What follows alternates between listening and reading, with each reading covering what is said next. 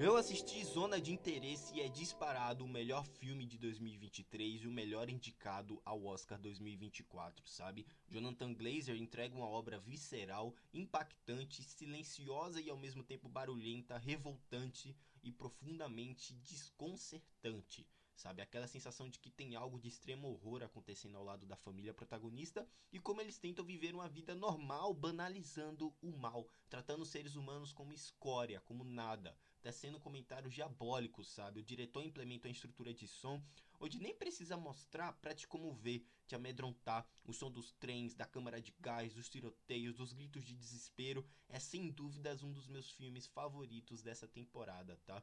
Zona de Interesse de Jonathan Glazer, o mesmo diretor de Sob a Pele, traz talvez o filme mais perturbador entre os indicados ao Oscar, sabe? Ele aposta em uma câmera onde raramente tem closes fechados nos atores e deixa tudo muito estático, nos deixa distantes daquela situação. Planos abertos o tempo inteiro, desconfortantes. Aposta e consegue criar uma situação desconfortável na medida que só focando em pequenos arbustos deixa todo o som do holocausto entrar e te impactar. A quem ainda desconhece, a trama desse filme acompanha o complexo caso de amor entre um oficial nazista e a esposa de um comandante do campo de concentração de Auschwitz.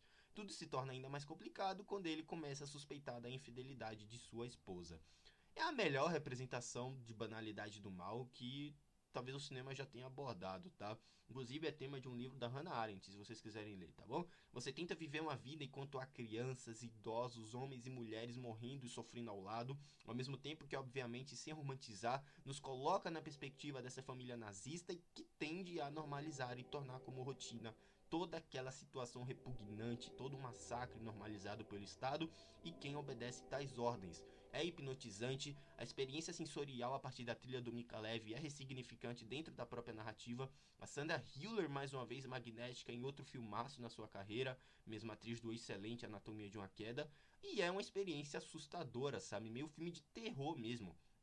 Eles tentando criar uma casa, uma vida perfeita ao lado de um massacre. É perturbador e acende diversos comentários pós-filme, sabe? Interpretações a rodo. A cena da criança emulando a câmara de gás. As piadinhas da senhora que sempre visita aquela, aquela residência, né? A cena da piscina, sabe? Das cinzas para adubar a terra. Da, da piscina, não, do lago, se eu não me engano, né? Das cinzas para adubar, adubar a terra. Tudo mesclado ao barulho, aos gritos que acontecem muro com muro aquela casa, sabe? A fotografia em contraste da vida e da morte, da prisão e liberdade, parafraseando uma, a, um momento da crítica do Dalen Algari, que é um crítico que eu acompanho, que ele fala realmente sobre isso, e é bom deixar aqui, se você ainda não assistiu, vão lá assistir a crítica dele, que é bem interessante também, mas esse contraste, sabe, que é magnético e poxa, é perturbador. Jonathan Glazer entregou a obra mais visceral de 2024 e é um filmaço, o meu filme favorito entre os indicados ao Oscar 2024 e um estudo silenciosamente barulhento e perturbador da banalidade do mal, sabe? Que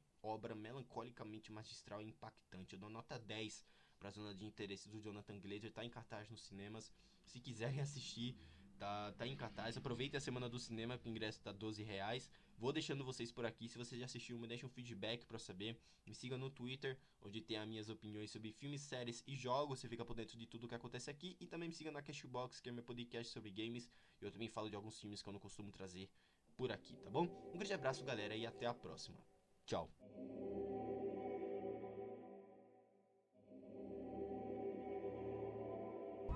Osten steht unser Morgen. Herzlichen Dank für eure nationalsozialistische Gastfreundschaft.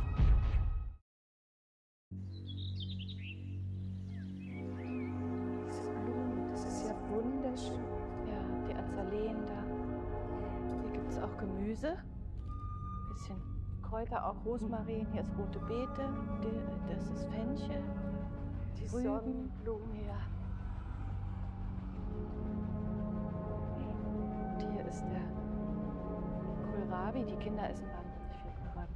Die herrliche Zeit, die wir gemütlich im gastlichen Hause Haus verlebten, wird immer mit zu unseren schönsten Urlaubserinnerungen gehören. Im Osten steht unser Morgen.